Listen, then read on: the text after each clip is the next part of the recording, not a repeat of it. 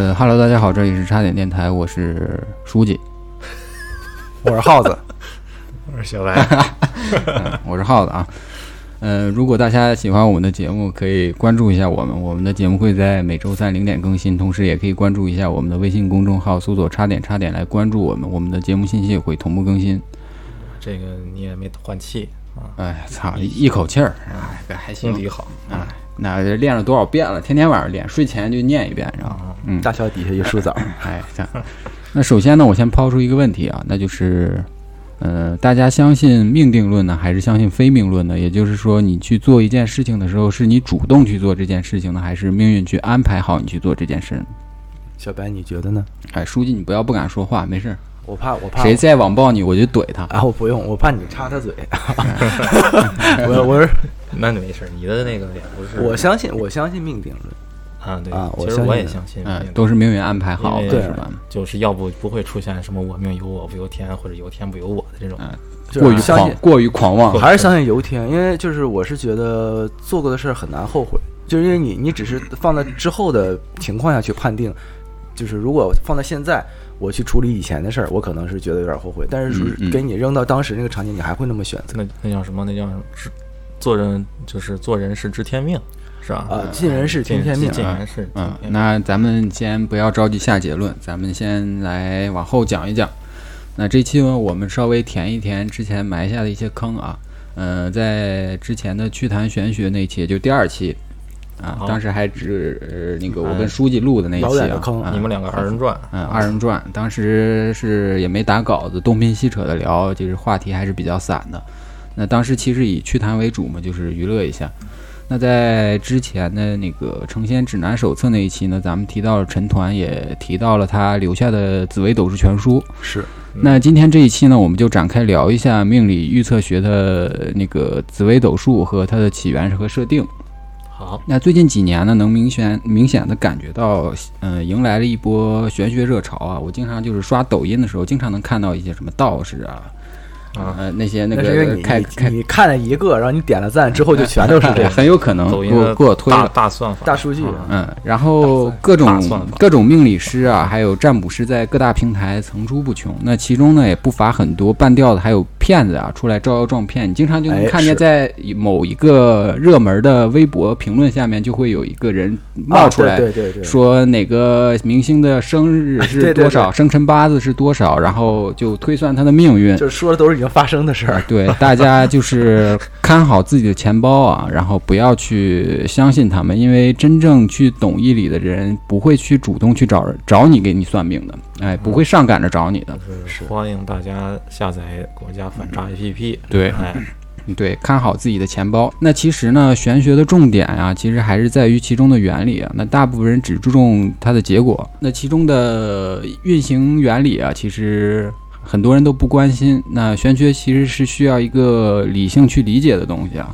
那当你真正理解它的含义的时候，其实有时候结果就没有那么重要了。哦，哦哦，书记不不插一下那不？是求的就是个结果吗？哎，呃，他注重的是过程，不注重的是结果。你知道了过程，你就不只不注重结果了。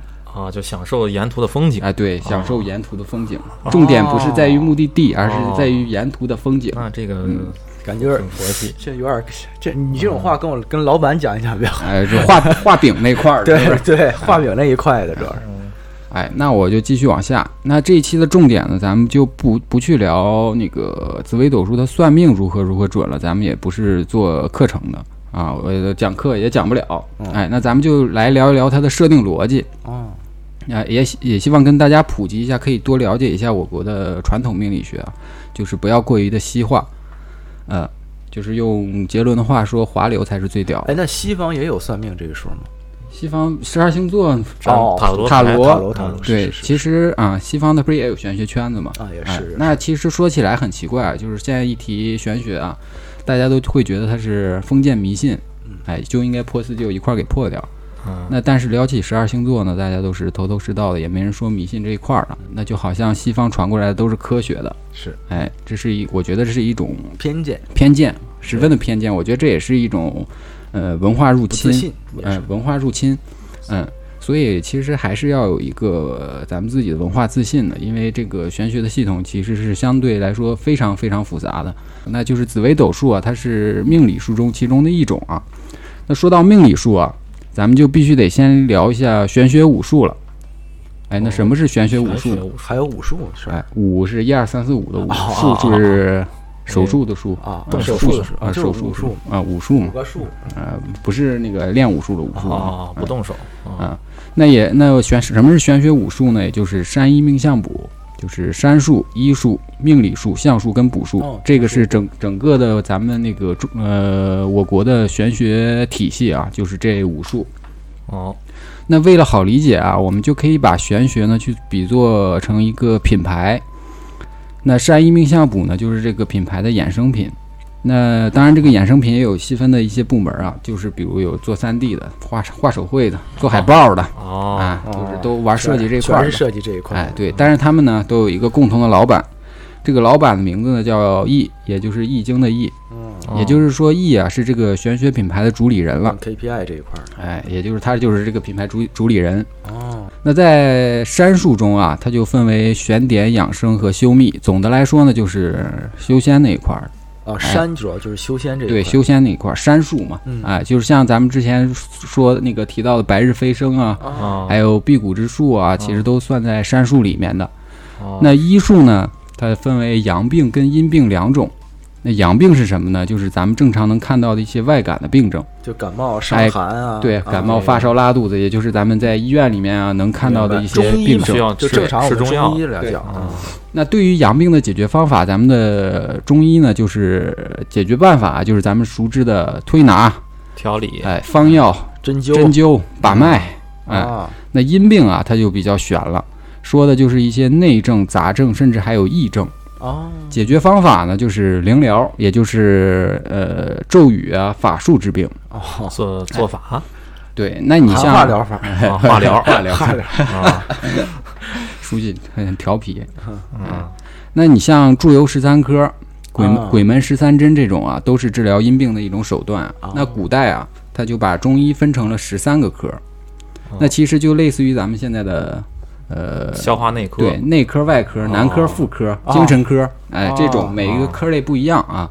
那祝由术呢，它排在了第十三科，所以它叫祝由十三科。哦，哦哎，主要呢，它就是画符啊，呃，喝符水啊，念咒语治病，哦，这是一个很讲究、很有体系的一哎，个，非常有体系的一个东西。哦，喝符水我还以为有点有点中邪那一期的感觉。对，它哎主要就是驱邪的，哦它主要治的治疗的其实就是一些怪病，哦，是明白明白。怪病哦是不是是那意思？就是治疗你的灵魂哎，有可能啊这个呃不好用科学去解释哦，咱也不知道。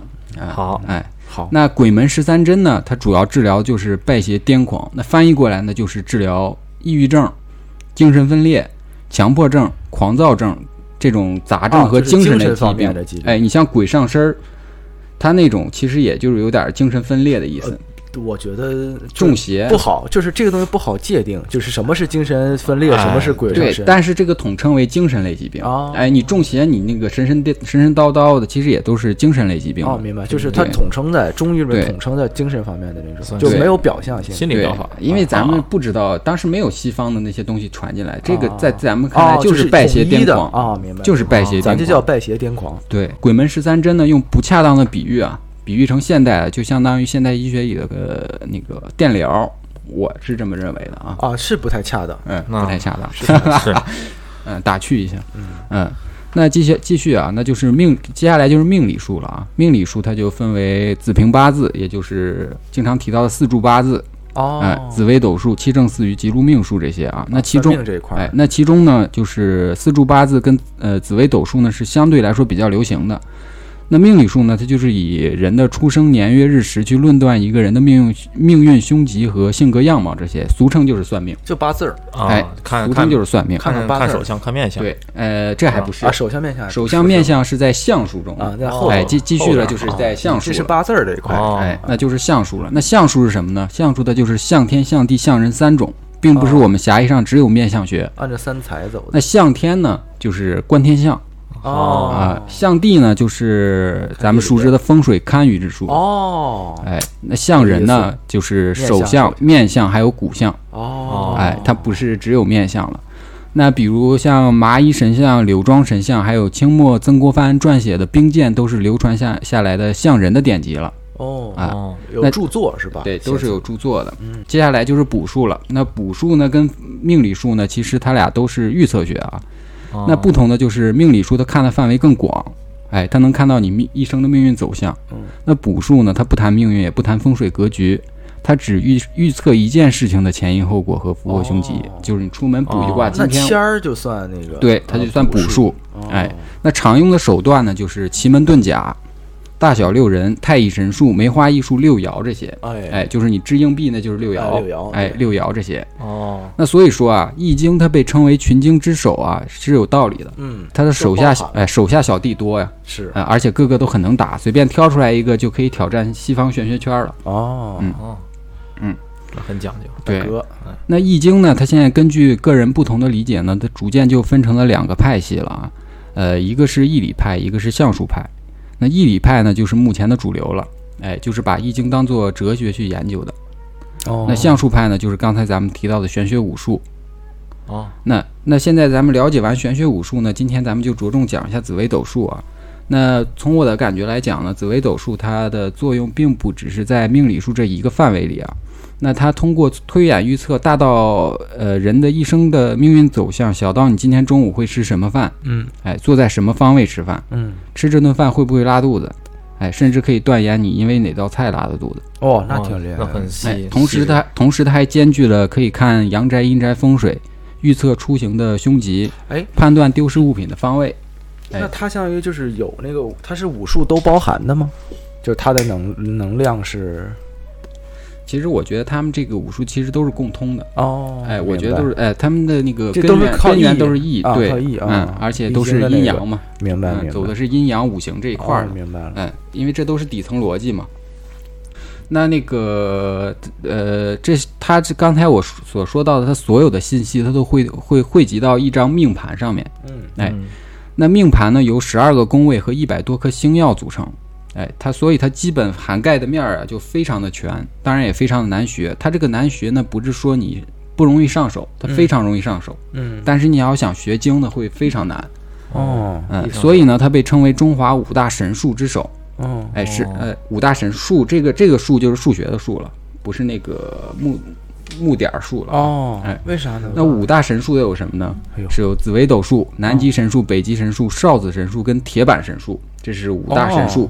哦那值得一提的是啊，呃，少子神术的创始人叫邵雍，哦哦哎，他是陈抟的徒弟，哦，哎，也就是串上了，哎，也就是哎，当然他的著作还有一个是也是比较出名，叫梅花易数。哦，这很出名啊。哎，对，所以邵雍他也是一个比较神神奇的。那所以梅花易数是在少子神术里的哎，不是，它是两个两两两两两类东西，哦但都是他创的是吧？对哦，厉害了，啊。那在古代呢，紫微斗数被称为帝王术啊。嗯那为什么是帝王术呢？那由于它的本身的它不是有命盘吗？它嗯排盘推演啊特别的复杂。就比如说命主啊，就是算命的人啊，给过来他的生辰八字，那根据排盘口诀啊去排盘，可能就需要一天甚至两天之久。嗯哎，其中呢一环扣一环，一步错步步错，所以学习成本非常的高，得先学排盘、背口诀，这个技巧就够你学一年半载的了。哦，然后之后呢，你才能再继续学习其中的推演方法。所以呢，它是一个需要十足耐心和十足技巧的命理术。但是现代社会啊，手机、电脑的普及就给了它很大的发展空间。等于说，现在你排盘只需要手机呃手机软件就可以进行了。它直接你输入生辰八字，它就直接把软件那个软件直接把你命盘就给排出来了。嗯哎，这里有一个呃那个比较好用的软件叫文墨天机，挺好用的啊。有兴趣听众可以下一个玩一玩，它有一个收费版和一个免费版的，下一个免费版就行。这个我们不是在打广告。啊，不是打广告就是聊就是聊到这哎，儿，它这个是真的好用，我俩没想到他会说这个名儿。哎，真的好用，真的好用，哎 就是打广告呢。啊，回头找找找他要赞助去。可以。行行，那紫微斗数呢，可以说它在命盘上所呈现出来的一个象是全方位立体的，其中包含了时间跟空间。嗯。哎，相当于说是把三维甚至四维的一个象投射到了一个二维的平面上。哦，嗯，你只要去二向补你只要能去分析就可以了。那由于是帝王术啊，所以在宫廷之中啊，有一个神秘的组织一直把控着紫微斗数的流传秘诀。嗯，那这个官职呢叫青天监。哦，知道哎，青天监这个官职啊，其实它的历史啊就非常悠久了啊。那最早呢，它是出现在秦汉时期，那个时候呢叫太史令。哦哎，你像司马迁呃太史令。哦，对对对，观天象那个哎对嗯那之后呢，又改名叫司天监，到了明朝后期啊，才改名叫钦天监。那这个官职其实出过不少大佬的，你像司马迁刚才提到的，嗯还有张衡、李淳风，哦哎袁袁袁袁天罡、李淳风嘛，李淳推哦推背图，推背图，哎，沈括、郭守敬、李刘伯温这些人那这 那都是历大佬吧史不全是他们吗？这不很牛逼的，都在这里头？哎，那这个工那个这个工位那个官位的呃呃工作啊，不只是要让你天天算命啊，它其实工种有很写表多，格还得哎哎也得写表格，做 PPT 汇报哎，是吧得？编史啊。啊，还真是，还哎真是确实，但是后来他可能又拆分拆分，他就专门成了一个观天象去哦那个怎么着的了，嗯，所以他不但要推算节气、制定历法，也要观天象。你像之前咱们老看到那个呃宫廷剧里面嗯，出现的什么荧惑守心，嗯嗯，哎，大凶之象。哦，是是是是哎，是，那荧惑守心其实就是火星啊，在新宿这个位置它逆行了。咱们现在不啊是有一个流行说法是水逆吗？这火逆这就是火逆啊嗨哦它这个就是火逆。嗨，哎嗯那到了明清时期啊，呃，青天剑才配备了紫微斗数，用于辅佐朝政。嗯哎那呃青天剑这个选官职选拔也特别有意思，之前应该有提到过，呃，再讲一遍吧。其中他们有一项考核叫社赋，哎，就是卿妇之间的赋，哦，对，这个是讲的哎，那是通过占卜猜物的一个游戏，也就是说啊，押宝，哎，对，押宝，就是你把一个物件儿放在一个密闭的一个盒子里面，让考试的人猜里面东西是什么。哎，这个时候你来考试的人啊，无论你使用什么方法，奇门遁甲也好，大小六人也罢，甚至你瞎猜，只要你猜对了，就算你过关。哦，这么随意，哎，随意。你要是不怕死，你直接给它拆开看看也行。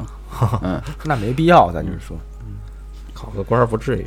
但是紫微斗数啊，现在在内地流传依然不广泛，它的原因其实有很多。其一呢，它由于它是皇家秘术啊，所以早期民间是接触不到的，学习的人呢也自然也就很少。因为钦天监这个官职啊，它是世袭制的，哦嗯、也就是说你父亲是干这个，你也得干这个。哦哎。如果你不想干也行，就给你发配到边疆去了。就这么狠吗？对，哦就就是这个东西是不能外传的。哦，明白明白哦。明白，一脉单传的劲儿。你还不能干别的，对。你就你要是要不你就继承，要不你就你发配边疆要不你就滚。要不你就赶紧离远点对要不你就干扰我们。对。嗯，那其二呢，也是因为紫微斗数它流传下来的大部分书籍呢都是残卷，哦，哎，内容并不全，所以现在学习的紫微斗数基本都是民国时期研习紫微斗数的大佬流传下来他们的经验和心得。哦，那其三呢，是因为当时老蒋啊哎，逃到台湾，把呀很多带走大师都带都全都带走了。哦，哎，所以呃，所以说呢，紫微斗数的流传并非是一脉相传的，哎，它中间是有断层的。那当然也不排除有一些门派啊，它是言传身教，一脉单传，靠口述的，对，也不被大众所熟知。古人他写书有一个习惯啊，嗯，就是说他书里面他只记载内容，他不给你写运作方法。哦，啊，也就是说哎，也就是说这个就导致了书的内容本身它就是一个密函，哦。哎，，但是破译方法呢，只存在于师徒之间的言传身教，这两个结合起来呢，才叫一个完整的技术。哦，就我得再给你讲一遍，对就像内容嘛，对，嗯就像《易经》啊，它就刚开始它只有那个爻辞跟断语，哎，就像是一个词典，啊，是是是，但是没有人知道这些东西是怎么推演出来的。对，就不知道它是什么意思。对，嗯，就是跟字典似的，就是密函，没人教你字儿，但是这个东西就就放在那儿，放一堆密码上去，也对看不懂，啊所以呢，如果中间有断层，那这个密函就只能靠后人一点一点的去猜，哦一点一点琢磨，中间难免会有一些误差。明白对有误解，很容易失传这东西。是嗯，那关于紫微斗数的起源呀，它的说法其实有很多。那大部分的说法是由宋代的道人陈抟所创的，哦，但是事实呢，应该不像是流传所说的由一人所创，因为紫微斗数的它的逻辑啊，过于缜密细致，哎，嗯。细致的可怕，哦，明白。就是由一人之力不太可能去完成。哦，就是很很大家完善是吧？对。系统很完善了，对，所以我更偏向于啊，陈抟只是将早期的占星学，比如七正四余啊、十八飞星术，还有一些别的命理术，它融会贯通，总加强了算法，总结成了紫微斗数。那还有传言呀、说紫讲的是紫微斗数是由吕洞宾传给陈抟的，因为之前咱们不是讲到他们两个真是特别好的朋友嘛，嗯，对啊，哎，但是这个这个说法呢就没有办法去考证了。是哎那我在知乎上啊看到了一个讲紫微斗数起源的说法啊，特别有意思，我总结了一下。呃，说啊，要追溯紫微斗数的那个源头啊，咱们就得从七正四余开始聊了。那什么、什么是七正四余呢？那七正四余啊，它是一个偏向于它刚才不是讲了，它也是命理书中其中的一种嘛，叫七正四余。嗯嗯那它是一个偏向于民间杂术的占星学啊。那最早呢，它可以进追溯到秦汉，甚至更早。哦，那七正呢，它指的就是太阳、太阴和金木水火土，也就是太阳、月亮还有金木水水火土这七颗星。嗯那四余呢，它指的是子气、月背、罗侯和季都四颗星。那前面的七正啊，它其实都是呃七颗实星，也就是它有实实在在实体的。嗯嗯，那剩下那四余呢，都是虚星，就是也就是说虚，星这个，也就是说它并没有实体，它指的只是一种气场，哦只是一种气。哦，啊。那子气啊跟月背啊，它分别是地球和月亮最近的点和最远的这两个点。哦，哎，那罗侯和季都啊，它分别是黄道跟白道的两个焦点。嗯啊哦，黄道咱们都知道，白道就是月亮的运行轨迹哦，啊，它它有两个焦点。那它是通过观察七正四余的星耀，结合二十八星宿推测，呃，预测命运的命理术了，就是哦，还是结合这个星辰运行的规律来去推对测的，，也算是个占星学，啊，呃，就是个占星学。啊，但是啊，当时四柱八字在国内已经占领了市场，是。哎，所以就是一山不容二虎，所以七正四余呢，就和四柱八字啊，针对市场竞争展开了龙争虎斗。嗯，嗯，这种关系呢，就很很像是麦当劳跟肯德基，竞对了。哎嗯，可口可乐和百事可乐，就是在街边儿，啊。只要我摆个摊儿，旁边肯定有你的一个摊儿，啊俩人对对着坐，啊，对，哦谁也不服谁。行，那争斗的结果呢，就是七正四余啊，败得一塌糊涂，嗨，哎，被打的亲妈都不认了，那那是为啥呢？那也干不过那也不算竞对了，这干不过这，不就是垄断了吗？一下就啊，垄断了，市场垄断了。垄断了，那七正四余很不服啊，就说你凭什么四柱八字呃能占领市场百分之百的份额？凭什么你吃肉我喝汤呢？反了垄断法啊，你得多少分我点儿啊？是对啊，所以七正四余啊，就是呃喊起了口号，那就是生死看淡，不服就干吧。哦，这是他喊的呀，他喊的，他喊的，嗯他喊的。这么励志吗？所以呢，他就奋发图强啊，就开始了改革，他就摇身一变就行就成了十八飞星术了。那简单来说啊，它其实就是增强了不少算法，也就是前面可能它就是加减加减乘除，啊，哦，哎，到这儿就成函数了，哦，搞大数据这个，哎，更精确了，高等数学了，以后更精确了。那十八飞星啊，就相当于七正四余的二点零版本了，嗯而且免费更新，还送资源包，哦，哎，那等于是准备一雪前耻干场硬仗。那虽然这回它更新了版本啊，但是在四柱八字面前呢，它依然还是个小弟，那哎还不行啊哎，依然被暴打这。么远吗？哎，这回被打的好不了多少，这回亲爹都不认了。哦，这回彻底是哎，父母父母都父母双亡，都不见了，不过这咱得越愈战愈勇啊哦，哎，所以十八飞星啊，他就继续改革。我觉得他啊，我觉得他就是那个玄学圈的卷王，跟你说，那他这个很励志，是一个很励志挺励志的。哎，嗯。他就开始继续改革，形成了紫微斗数。哦，这回厉害了，哎，也就是紫微斗数，它是卷王的最后结果，哦，哎。哦，是卷出来的，卷出来，卷出来的，也就是紫微斗数呢，它就是七正四余的三点零版本了。哦，那这回估计直接从函数跳到微积分了，哦，哎哦，就是越来这回的逻辑运算方式方式啊，它是严丝合缝。哎，至此呢，紫微斗数彻底成型。这个改革者啊，我推测就是陈抟，哦，明白，哎，卷王鼻祖，卷王鼻祖，哎卷了五百多年，哎，现在还卷着呢，活着呢嘛。谢嗯，那从这个时候开始啊，就准确度跟细细腻度而言呢，呃，紫微斗数比四柱八字要强了很多。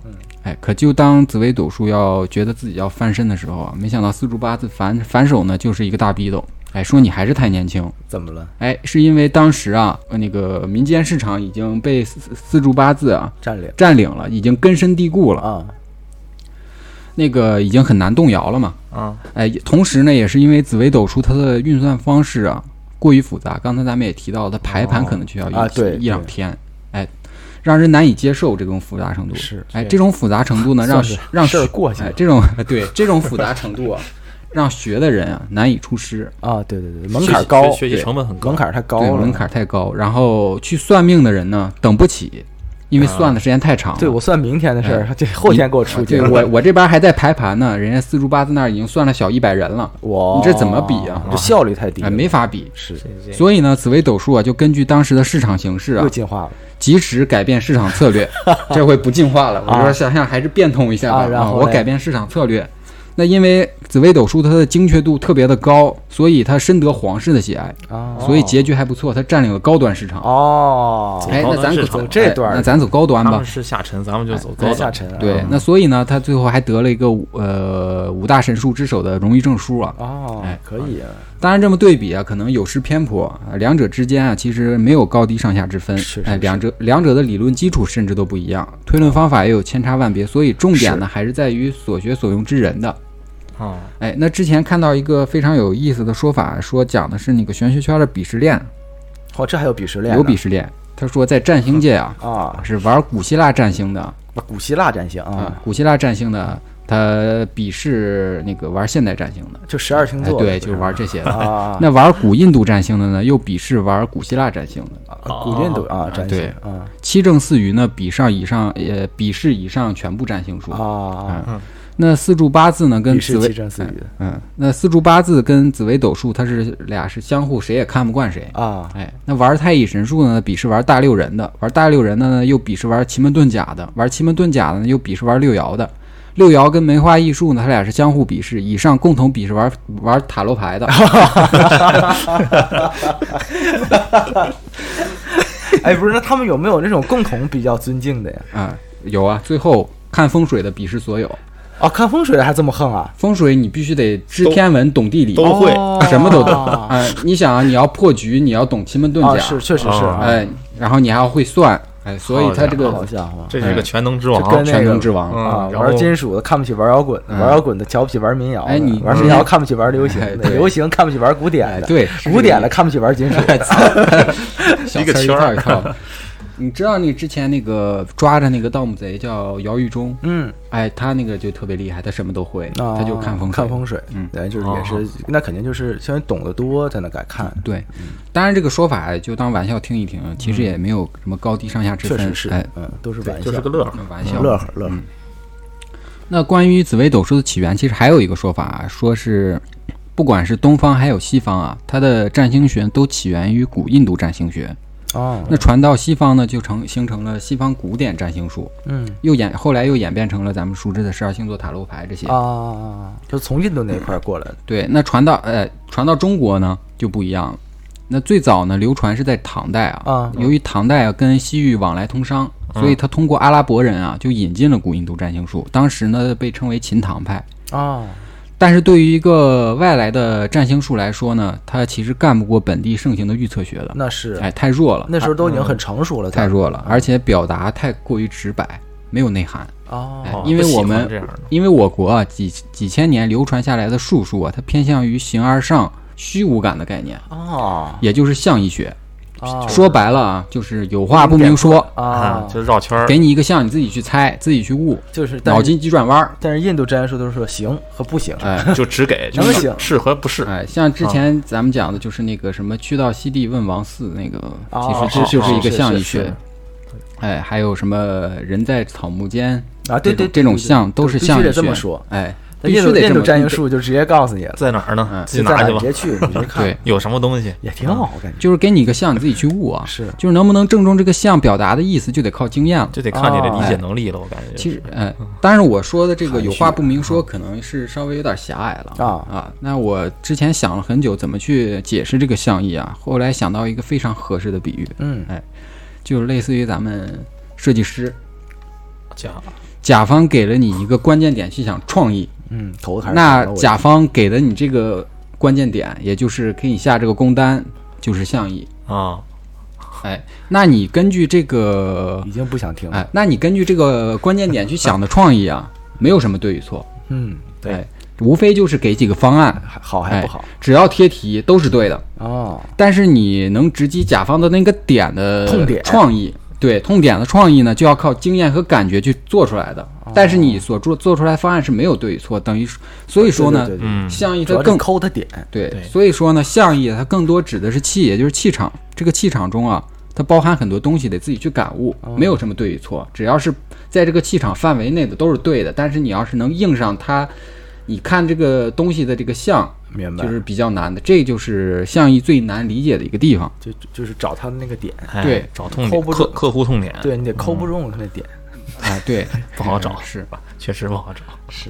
嗯。那所以说啊，像平时咱们看街街边摆摊儿一些算命的，你觉得他算的不准，嗯，很有可能不是他算错了，他没有猜中那个象它只是没意的真正，只是没抠中你的哎点没有抠中你那个点，方案给错了，啊，没说到你心坎儿里去。哎。方案没过 pass 了，明白了。毙稿了，哦，哎，也就是他的象意的关键点没定上，呃，没没有对应上，是哎，就是最后一步出了问题，他可能中间推算是没有问题的。嗯挺闹心了，我现在是那就好比啊，紫微斗数中紫微星这颗星啊，啊，哎，它的首先它的象意啊，首先它是帝王星，它的象意啊，它就包含了帝王、高级的物品、高山和高档场所这些所有代表高级的东西，嚯，都包含在这个象意里面。玩奢侈品这块。对，同时呢，它还代表了心气儿高，啊，这什么什么容不下高不代表什么，对，容不下他人的一种状态，因为它是帝王星一山不容二虎，哦骄傲很高傲的一个，所以这个要对应上什么象，你得自己去猜。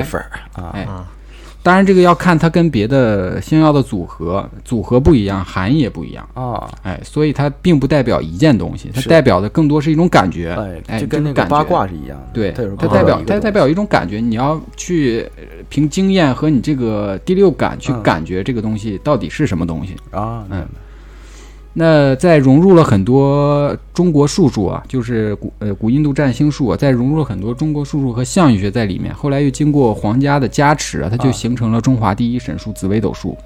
哦但是啊，它随着马王堆出土的五星占跟天文气象杂占啊，啊直接就把中国的占星术啊追溯到了汉代甚至更早。是我觉得这两个硬核古籍就把东方占星学来源于古印度这个传言给干废了，干废了，干废了，哦它没有逻辑的，没有逻辑。早早先就有肯定不在印度哎对那他这个是要追求历史考证的，得有讲证据。但是但是你看文王写《周易》，那个时候就已经，那为啥叫《周易》呢？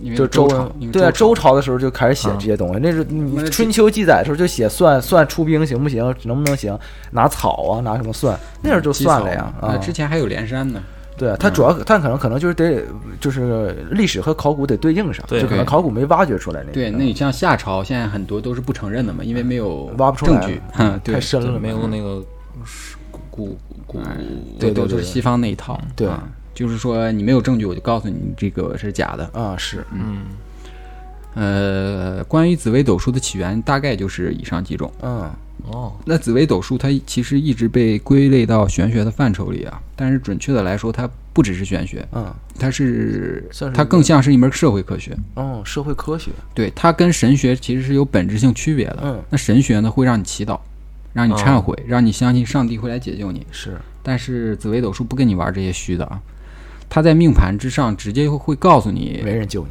呃，就是靠自己。人生进退之道，让你知道命运的运作方式是有弹性的，哦哎，可变的，命在天，运在我，哦，也就是命运中的运的主动权是在你自己的。弹性哎，在顺应天意的顺应天意的情况下呢，去趋吉避凶。哦，哎，这个就天这人大的看合一的感觉。大的看命，小的靠正。对，对。哎，那虽然呢，它起源于易啊，但是它的整体架构还是占星学。嗯哎，那为什么它叫紫微斗数呢？首先呢，紫微星啊，它这颗星是地星，嗯，也就是北极星。嗯嗯那它是全部星耀的首领，也就是天空中所有的星耀都是围绕紫微星去转动的。紫微星不动，其他星耀围着它转。哦，明白。哎，所以前两个字就是紫微，代表它的权威。哦，明白。那斗斗呢，就是南斗和北斗这两个星群，哦，两个星群是围绕着紫微星去转的。哦，那在命盘中呢，它就起到了一个关键性的作用。这两南南斗和北斗这两个星群，那数呢，其实它就是变化的意思。哦哦，哎，它这个就是它名字的由来了。明白了。哦，哎那现在流传的紫微斗数，它可以分为南派和北派。嗯，哎，跟盗墓是一样的。就开始了嗯南派三叔是吧？啊。南派的爱吃咸的，北派爱吃甜的，嗯不是说反反说反了。啊。嗯那南派呢，它注重星耀本质的一个含义，推论呢主要以星耀的架构为主体。哎，它又被称为三合派。哦，哎，那北派呢，它注重的是先要化气，化成一个气场的一个哦感觉，明白明白哎，然后呢，它主要呃，然后再以飞星啊和宫位内的架构为主体。飞星呢，它是延续了十八飞星术的一个飞星，哦，嗯那它呃就被又被称为飞星派或者叫四化派。哦你就听这个名字就觉得特别江湖，是，嗯，特别武侠。然后它在南北派每个门派里面呢，它还细分了门派。你像那个四化派，也就是飞星派啊，它哦还分了什么河呃河洛派、啊，钦天门、仙宗派，哎呦，嗯，甚至我之前看到还有个叫什么科科学派的，哇，可可能是现代出来的啊是围攻光明顶了，待会儿啊，可能主要看手机的，是吧？啊，就跟你那是 A P P 开始手机算命，那这些门派就不一一赘述了。虽然细分了很多门派啊，但是它的底层逻辑跟推导结果其实还是一致的，只是看盘看命盘的手段不一样。嗯那从这么多细分的门派，不难看出啊，紫微斗数这门学问其实是非常严谨的，它是玩法有很多，并且能能指向一种结果。嗯，其实就像我们上学时候学的数学，有时候很多时候是解法一题多解的，啊，对对对对对，嗯，一题多解。那另一种严谨的表现在于排盘的时间呢，它是要精精精确到真太阳时的。啊啊它什么是真太阳时呢？是要精确到你出生的具体位置的。啊啊啊，那每个地方的经纬度不一样时间也也不不会不一样。对对对，哎，就好比啊，新疆、西藏用的也是北京时间，啊对，但但但是其实是会有时差的嗯，有有很大很明显的嗯，是，很明显的时差。那为什么一定要真太阳时呢？是因为啊，古人认为啊，每时每刻天上的星辰亮度是不一样的。哎是，哎，在你出生的那一刻，天上的星宿和地上的时节会通通定格，形成命格。哦，哎，你哦差一点经纬度是不一样的都。不一样，哎，不一样的，从而形成人的一生命运走向差一点都不行的。那必须准确的记录下你出生那一刻天上的星象。当然，如果呃你记不住你具体的出生时间呢，高手也会根据你大致的出生时间去验盘，也呃俗称就是定盘，哦，明白，就是反推你出生的具体时辰。我去还能这样对，反方法呢就是你给一个大致的出生时间，啊。然后去排好几张命盘，通过命盘中的具体事件啊，就来分析应上啊，只要你能应上这个，就是你的注嗯这具体出就差不多生时间。那事儿，嗯。事儿，嗯，去讲究是科学的，对，是非常精科学，概率学去去去反推验证这张盘的准确性。可以，所以呢，现在很多你像呃下载的一些什么预测软件啊，嗯还是上面都会有一些什么收费的名人的、呃生辰八字，嗯这些大概率都是高手根据反反反推出来的，反推出来大概是反推出来的。哦，你像那些骗子。知道那些那个，我估计大概他们都是买了这个、呃、明星的生辰八字啊，我看不是，我看他们都不是，他们都是明星出了什么事儿，他们就说什么什么什么，说的好像，但是就把那个已经出的事儿说一遍。嗯，我说这还有你算，我也能知道。哎，那看似复杂的帝王之术啊，其实它的核心架构非常的简单啊。嗯哎，它就三个，一个是宫位，一个是星耀，一个是四化。嗯那什么是宫位呢？嗯，那斗数紫微斗数的盘面有十二个宫位，和十二星座其实一样，啊。但是都有十二宫嘛。啊是。但是不同的是啊，十二星座它是把所有人去分成十二类去理解的。是。紫微斗数呢，它是把它是把一个人分成十二个宫格去理解的。哦。哎也就细致了，哦对，我们就可以把它当成一个表盘，明白，因为它是有时间和空间在一体的。是是是那呃它的宫位排排序呢，它是固定的。嗯逆时针走向啊，它分别是什么呢？它分别是命宫、嗯兄弟宫、夫妻宫、子女宫、财帛宫、啊极恶宫、迁移宫、交友宫、官禄宫、田宅宫、福德宫跟父母宫。哦首尾相连，也就是命宫跟父母宫是相连的，是哎，形成一个环形的，表盘状，首尾相连。嗯那听名字呢，就能感觉出来，这些宫位都是和自己各个方面、各个事物息息相关的东西。啊挺直白的对，哎，那这其中呢，命宫是最为重要的。那当然了哎，它代表了你内在的性格和处事方式，也就是你内在的本我。啊本我哎，如果呢，再以每个宫位去立太极点，那啊什么是立太极点呢？嗯，那就比如说啊，现在以父母宫啊嗯去立太极点了。啊那现在的你在你命盘上的父母宫就就成了你父母呃，就就成了你父亲的命宫了。嗯，因为命宫是最重要的嘛。啊是以父母宫去呃立太极点的话，也就是说你父母宫这个宫位现在就不代表你了，代表你父亲的命宫了。啊不，那等会儿啊，什么叫太极点？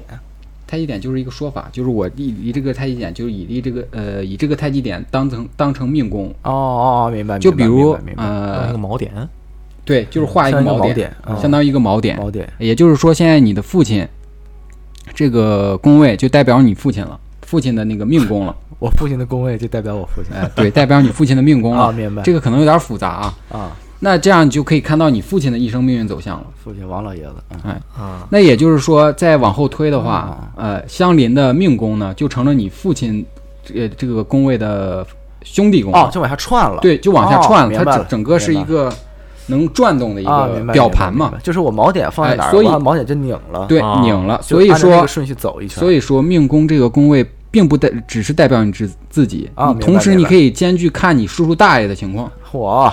哎，一下看哦，那就跟算命说你帮我算算我大爷下对。面怎么啊，就一样，就对都都可以算，都可以算。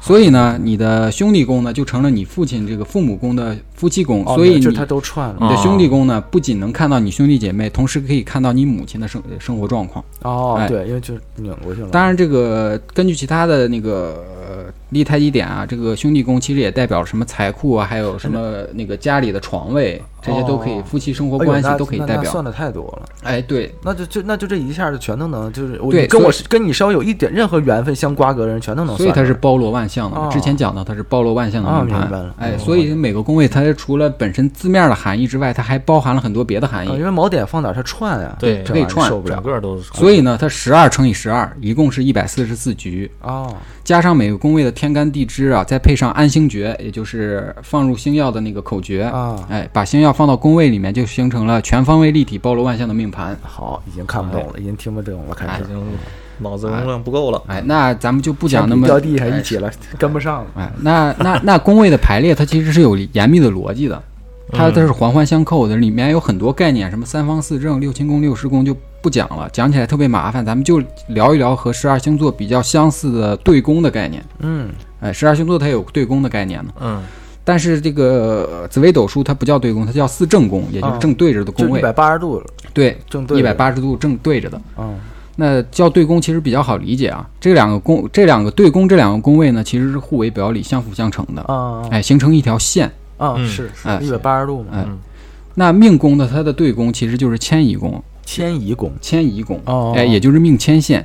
那命宫呢，就是你内在的本我，啊，本我。哎，迁移宫呢，就是你在外社会上表现出来的你的一个状态，表我。社会啊表我，哎哎，表我。互，为表里，哎，啊，他为什么要这么去设计呢？嗯，他是想告诉咱们，这个世世界上并不存在表里如一的人，哦那当然了，啊是嗯这很正，这是啊绝对没有表里如一的人。因为人。会受到周边环境的影响，对，对，嗯，就是你内在的本我和外在的外在的表现其实是完全不一样的。可能表里如婊子和里子嘛，嗯，呃，这这那个那个婊婊子啊。啊，婊子，啊婊子 不是那个，啊好好理解，绿茶。啊，李子也不是吃那李子，也不是那个，不是那个，那个还有福德宫啊啊。和财帛宫，它也是一条线，简称呢叫财福线。哦。那福德宫是哎这是。一条收获线啊。啊，这能听明白。那福德宫呢，它可以代表自己的内在精神世界，哦，你内在所想哎，也可以代表你的有福，哎，你的祖先积下来的德阴啊阴德啊，这都可以理解，哎，明白明白这象意嘛，嗯哎，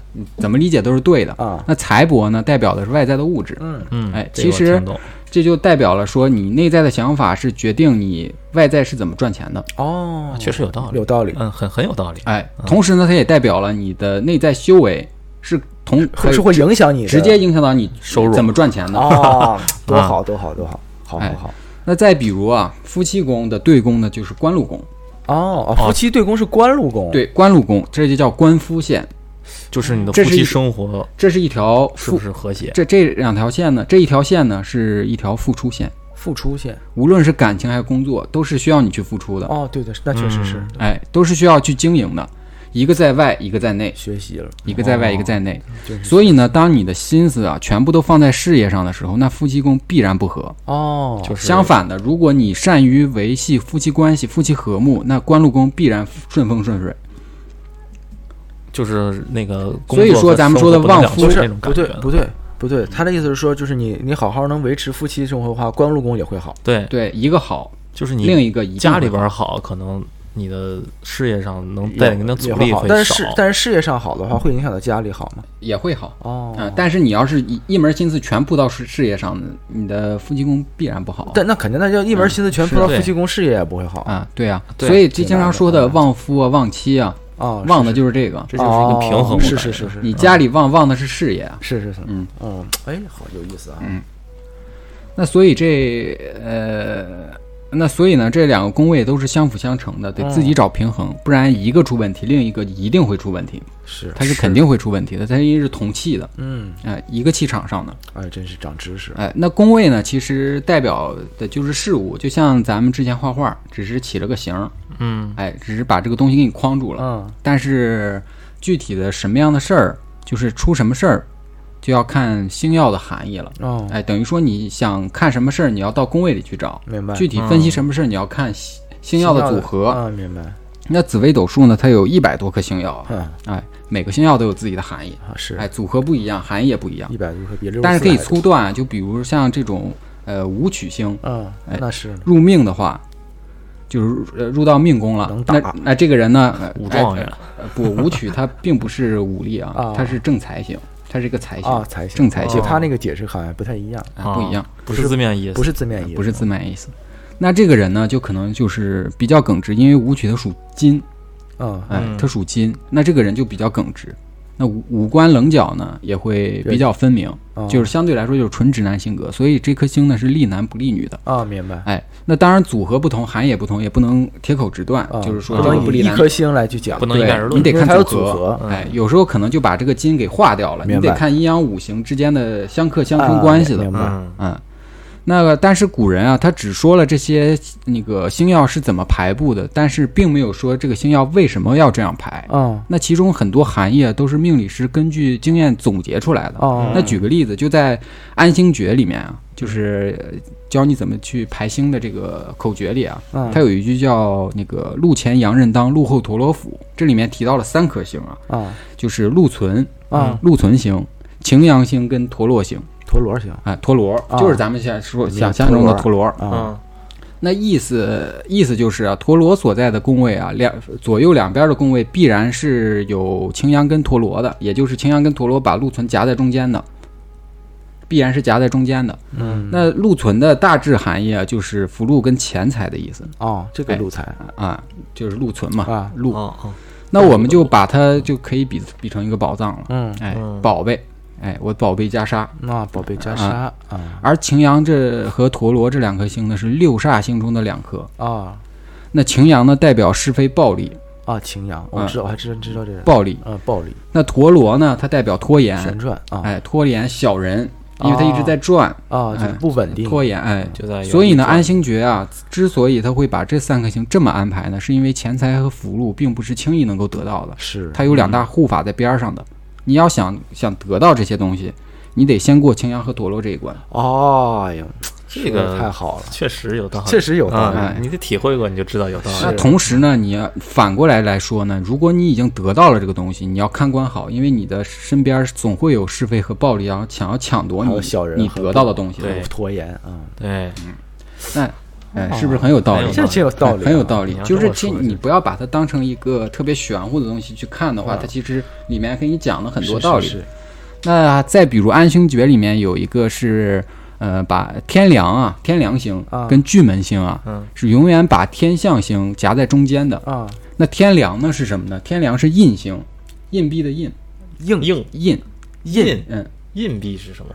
呃，我硬币你，就是我护我我我照哦，着你的明白明白明白啊树荫的那个荫是吧？对啊啊嗯啊那俗话说呢，大树底下好乘凉啊是所以天凉啊，我们就可以比作成一个大树，也就是哎，就是在职场中，我们就把它比作成公司领导啊，吧，那有啊，领导。嗯明白那巨门这颗星，它是一颗暗曜，啊它亮度很低，啊它代表了口舌和是非，哦，也就是小人。哦啊那也就是说呢，在比如就是在呃，就可以比作成一个职场的一个小人，爱嚼舌根子。嗯哎那等于说呢，天象它是夹在呃上层领导和是是非之天象代表什么？是非之间的。你听我讲啊。哎然后那天象的它立足之本呢，它就是游离于领导和小人之间的。哦嗯那如果维护不好关系，不知进退的话，那就会有人在领导那儿嚼舌根子。哦，那你首先你入职一个地方，你首先要做的是什么呢？堵住小人的嘴，要会做人，有大局观。是工工作能力是其次的，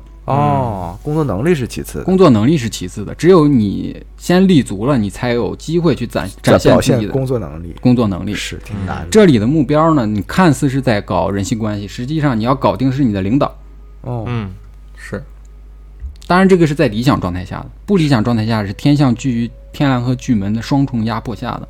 哦如果加上强呃两边有擎羊跟陀螺两个煞星，那完蛋了，完犊子了这这叫行迹夹印了就，就是干啥啥不行，就是十分辛劳了。所以他给你这个你怎么努力都无法表现自己哎，但是能破跟工作能，而但是跟工作能力无关哎，对这种时候，对但是这个是能破的，你只要能看到这个格局，你就知道是从哪块能出去？能能啊有一个切入口就出去了。哦，所以天象这个名那个含义呢，其实它化系为印的，嗯，印就是印章的印，啊，印章的印了，也就是权力。又又换了一个，权力但是这个啊权力是谁给的呢？是天良给的，啊啊，就是领导给的，领导给的，就跟那个也就是没有实权的。印是没有实权的。对，印是印章，我知道，就是我看我看到那个算命之前，我有自己算过什么正印偏印，什么什么正财偏财，嗯是也也也就那个印嘛啊，对啊，它代表官官禄嘛，代表对，化气为印。嗯，这个印呢，其实好多印章啊，你像什么做合同啊、手续啊，有时候有天象啊，啊嗯，可可能就代表就可以。啊哎，啊天象如果啊，这个是后面再来呃再来聊。啊，再展开聊啊，那所以这个天象这个特质呢，就是左右摇摆不定，啊容易受到别人观点的影响。嗯是。嗯，这种布局呢，呃，它其实这种星耀的很多含域布局啊，就相当于咱们玩游戏《荒野大镖客》里面的一些隐藏彩蛋。嗯，其实它书里面并没有告诉你，哦。需要你去自己揣挖掘。啊，当然这个也不是我我我揣测的，我是听别人讲啊，明白。哎是查出来的。啊嗯，我自己也悟不到这么多东西。啊那还有啊，就是很多星耀组合，它有很多格局，啊哎，它会给你写出来，听起来特别吓人。啊就好比啊，叫什么廉破入命，暗耀同乡，水中作种，没听懂。种是木种的种，坟种的种。啊啊啊还有什么连杀作呃连杀呀、还有什么连破，这都是星啊。啊，这还有什么连杀座位，阳刃同工，路上埋尸，那完那完了，听得好完完犊子了，听哎哎着就不，太听着都特特特别吓人，埋尸了，哎，特别吓人。但是这个是由于古人写写东西会写好话。需要用最短的话表达最深最深的含义，他要需要让你有非常深刻的印象，让你惜字记，如金，让你记住它。嗯，哎，因为当时还是纸贵嘛，洛阳纸贵纸贵嘛说过这哎事儿啊，所以他要用最短的字儿，让你能有强烈的印象，能记下它。哦，哎，所以他标会所以他会夸张化。震惊，啊，哎，对，震惊，这就是真是这么就是标题党。标题党是。哎。那你像连杀座位、洋人童工、路上埋尸这个格局本身的含义其实没有那么可怕，哼。哎，因为连真这颗星啊，它啊。代表了性格多变，不按套路出牌；啊。破军呢，它代表了破耗跟冲锋；啊啊，阳刃呢，就是刚才说的擎擎羊，是。哎，增加呃它虽然是个煞星啊，啊。但是破军能制住它，啊它等于说是破军把它化煞为用了，啊，明白。哎，嗯。增加了破军的冲锋劲头，所以这个格局的人呢，就会不安现状，会背井离乡出去闯荡。哦我看那个有说洋刃是那个嗯。就是有血光之灾，就是对，是会有啊血光之灾，得看组合，但是看组合，也有可能是对也有可能破军组合就能克制住他哎，也有可能是动手术，因为擎羊它也代表刀。哦，明白，嗯。呃，那个他就会背井离乡出去闯荡。嗯。那同时呢，他也会不按套路出牌。嗯。那古代啊，嗯。交通不方便，嗯。出去闯荡的人多半是回不了家，回不了家了。哦嗯。少小离家老大回，老大。回嘛，哎，那多半会客死异乡，哦，哎，或者死在半路上。哦。所以这叫哦路上埋尸格。啊，写太吓人了，哎。翻译过来就哎，并不是说这个格局的人就会遭遇不测啊。哎，相反，它的重点是在于这个格局人的性格特点。嗨，啊，哎，相传啊，就是《竹林七贤》里面的刘伶啊，就是这种格局，嗯。就是说他啊，经常坐着路车，提着一壶酒，四处游荡，然后就和自己的随从说呀，就是如果我死了，就就地掩埋。啊，哎，算出来了，他都哎，就是这个就地埋尸格嘛，哎，就地埋尸。挺应景的。哎，那其实就是这个格局啊，就是也不是说想象中那么吓人，它就还是一个性格。那现在太多人都是这种，哎，性格性格的一种分析。嗯就是当然，如果就是你在命盘上看到所有的一些吉星啊，啊全都汇集到了一到两个宫位里面，嗯，嗯哎，其实并不是件好事儿。嗨，哦，啊，不能走极端。命运是平衡的，明白啊，那就证明其他的肯定特别不好对，因为吉星就这么多。啊，也是，就命里边吉星可能就给你分那几个，对，嗯哎，虽然你相对的宫位啊会有超乎想象的好运气啊，啊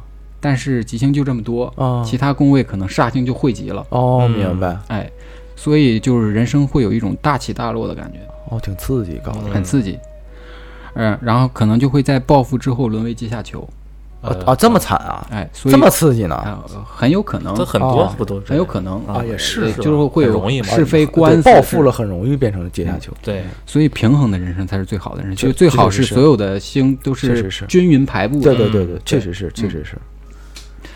那在紫微斗数里面啊，就是含呃星耀的含义，它虽然重要啊，但是它要配合配合四化来解读。嗯。那四化是什么呢？不是嗯。四个现代化啊，啊，好好嘛，哎，是禄、权、科技这四颗星，哦，还有科技这块哎的事儿都是化呢，就是变化的意思，啊，就是或什么化禄、化忌、化化权、化科、化忌。啊嗯，这四颗星呢，它没有固定的位置，它是根据天干地支的口诀去排布的，哦。它是依附的，是依附到那个宫位的星耀上的。啊，哎这星耀还往上加哎是吧？它就相当于啊已经加了一百多什么个二次方？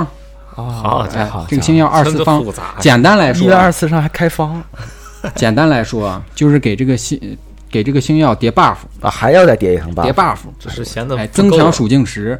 那禄呢？看高啊，就禄是什么呢？化禄呢，咱们就简单理解成好运 buff。哎，咱们哦就不那么多讲，因为它这个特别复杂，就是听出来哎，咱们来个阉割版的啊。啊，禄呢就是好运 buff，好运 buff，哎嗯，那权呢就是权力 buff，权力 buff 科呢就是名声 buff，啊。科甲呀，啊，什么哦啊克克啊。名声 buff，财气，啊，技呢？呃，技呢就是损耗 buff，技是比较危险的，就底 buff，啊，就是不好的 buff 不好 buff，对。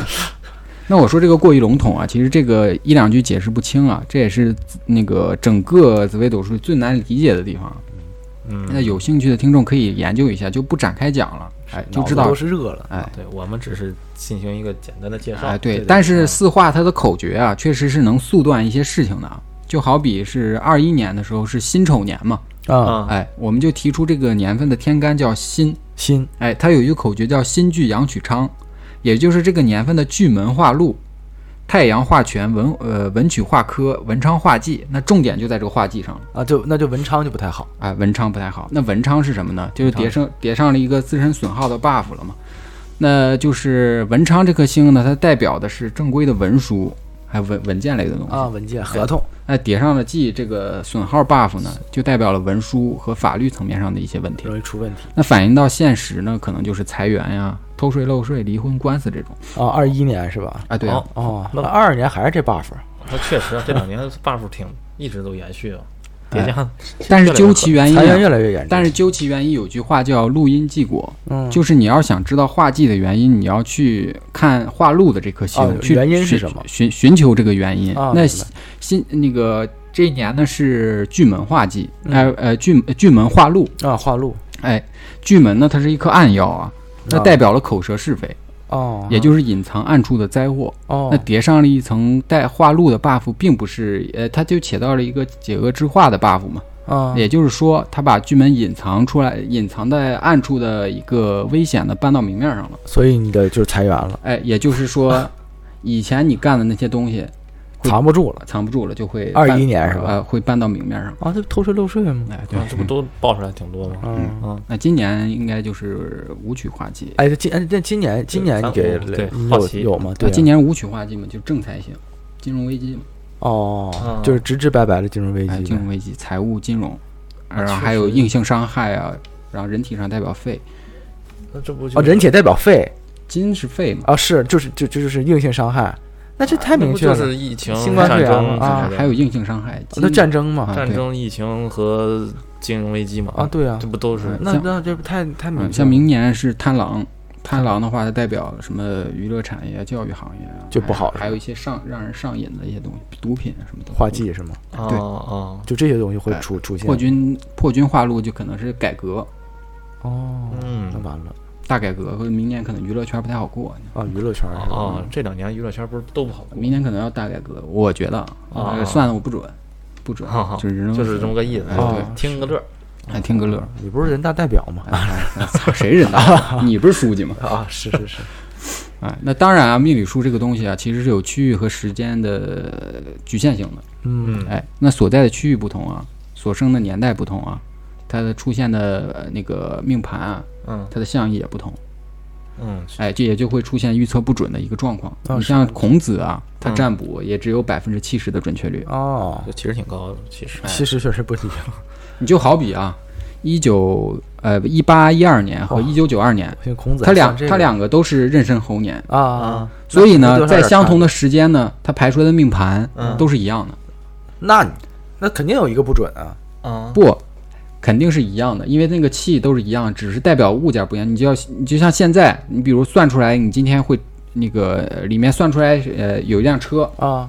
那在那个年代可能是马车，啊，不是，那但是在现代呢，就是是汽汽车。汽车，哎，但不那我，那我我有个问题啊，嗯。那你现在比如说啊，六六十年一甲子，辛丑就赚到之前的辛丑，嗯，然后甲午就转到之前的甲午，那之前甲午海战，那就是在甲午也有战争，也是一样的，是吧？也有战争的风险。那你这个，你你这个就是这个星啊，它里面的气包含了很多东西，它映到什么上面就是什么什么。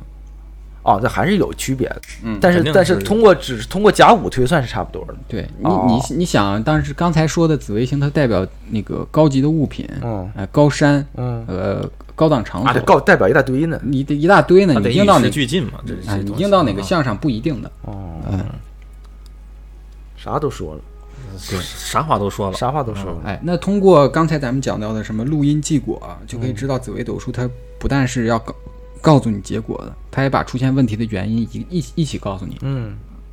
哎，它并没有说让你知道一件事情的结果之后，让你去做法事，啊，让你去求神棍。啊，是是哎，让你，他是想让你明白，你所有的东西，为什么会这样。你所有的东西是要靠你自己去解决的。哦，真的挺挺好，其实这个。好嗯，你不要去求别人。哦，哎，就是南北朝的时候啊，有个叫法眼的唯物，嗯。对，很很唯物。那法有一个法眼的和尚叫开坛做法，啊就当时众人呃问众人一个问题啊，就说老虎脖子上嗯。系一个金铃铛，怎如何才能解下来？那众人都回答不上来。啊这时候有一个叫太清的和尚路过，一语之中要害，就说解铃还须系铃人，谁系的是谁解，谁解谁记得谁解。就是啊，对，那所以说呢，就是自己的麻烦自己解决，求人不如求求己，哦，找到问题的根源去解决就好了。那咱们就回到最初刚开始提到的那个问题，你是相信命定论还是非命论呢？嗯其实我觉得各占一半儿啊。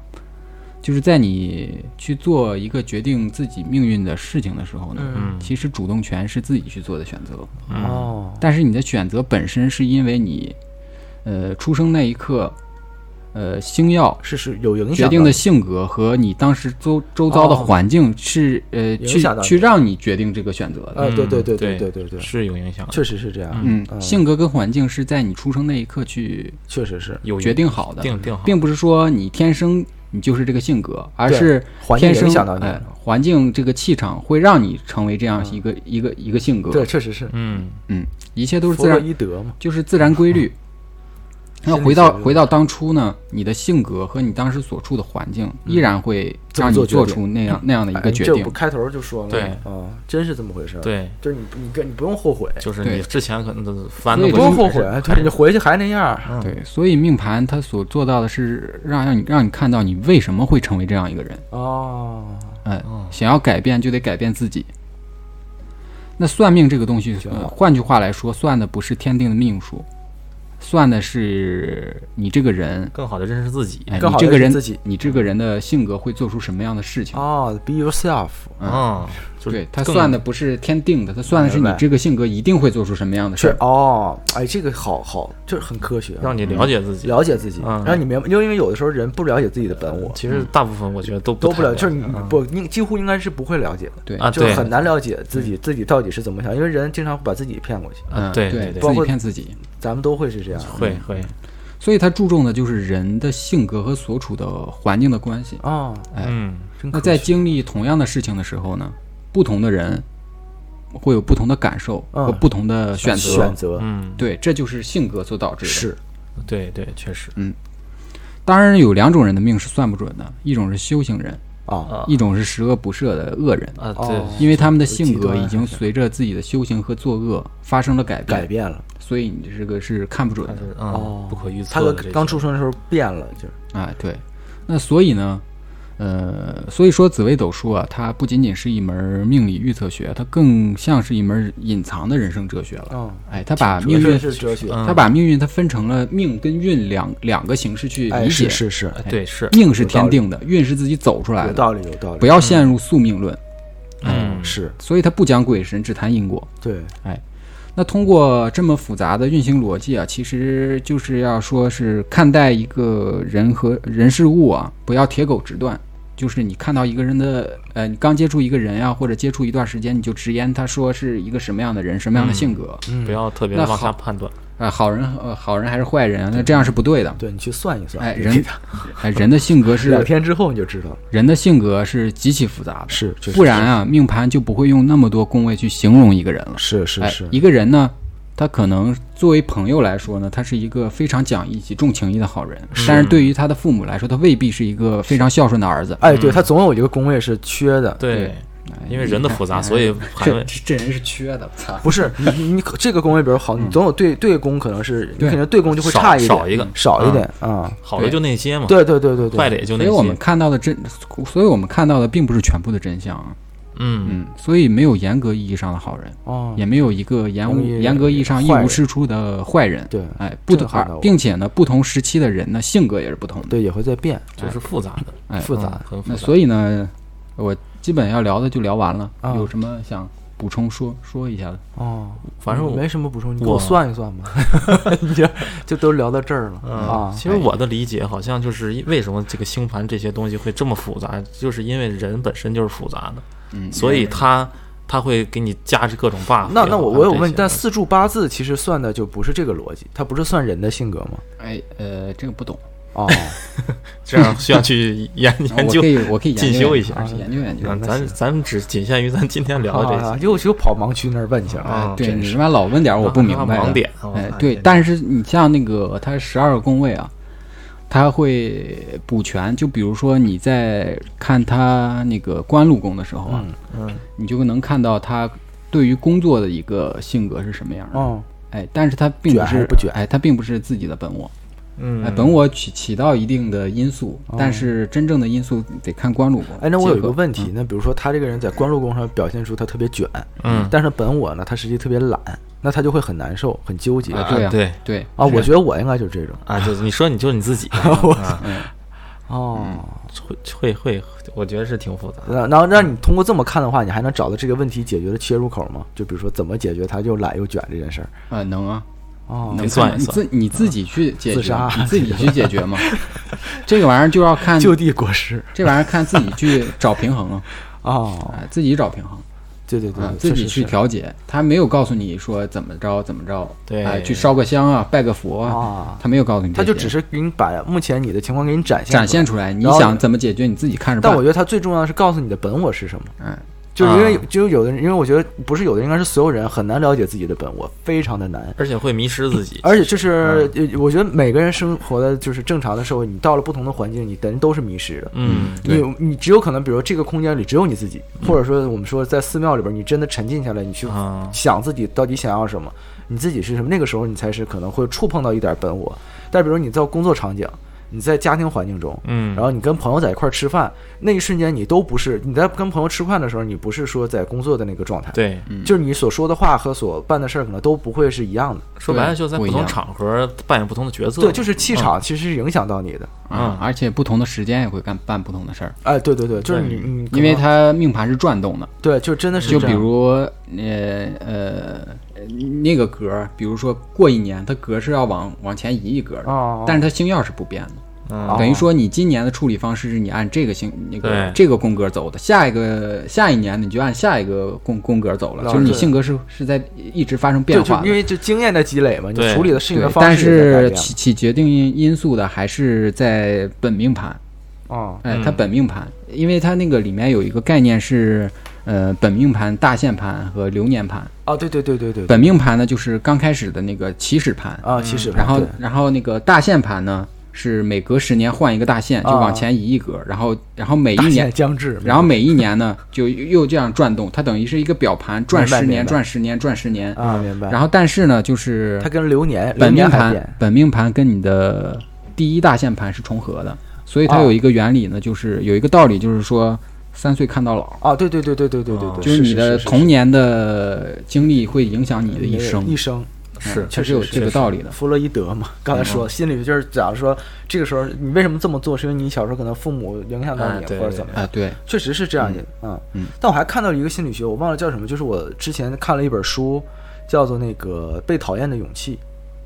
嗯就就挺火的嘛，蔡康永都推荐这本书，呃，还有讲过说，其实你你这么做，呃，是有有很大一定成分是你本我就想这么做，而不一定是影响到你，嗯，而就是你你你所说的可能是说你父母影响到你或者什么，可能是只是你找的理由，是你的本我只是想那么做，啊，对，嗯就是我觉得，但是我觉得紫微斗数里边其实也有这个一定成分对它它它在里边讲它它其就是你本命命宫里代表你的本我，可能也完全影响到你整个的大限和流年。对，会嗯对会会而且它这个其实还有暗命宫的，这个就啊比较复杂了。暗暗命宫其实就是说你后说了你你后天啊慢慢会变成这个性格，也就是说十二星座里的上升星座。嗯哦，就嗯对就是三十岁以后就上升了。就是哎，对，你会慢慢你会慢慢本我就慢慢往那个暗命宫那个性格上去转移了。哦是是因为你周周周遭的环境去影响到你了。对，嗯所以它这个是严丝合缝的，反正话多让他一环一环套一呃就一环套一环。很严谨但我觉得今天就是挺震撼的，是那个就紫薇斗数不是算你接下来的命运，是你算你自己。我觉得最最有用处的是算你自己真正想要的是什么。对对，他也这个是很重要它当然也能算你后面的命运啊。因对，但是他是通过走向，，但是他是通过你的性格和你想要什么，你就是你的这些东西来去推断你接下来可能会是对对对对，它的底层逻辑特别科学，它它是有很对，它是很科学，特别科学的底层逻辑我。们是用科学的方法讲玄对，学而而且最关键是，而且最关键是，它是感觉有点那种通过概率学和数学的方式来推推断你下面会怎么办，对就是对当然有它这个因有果，有证据，有当然它。这个也不是说概率学，因为它就是说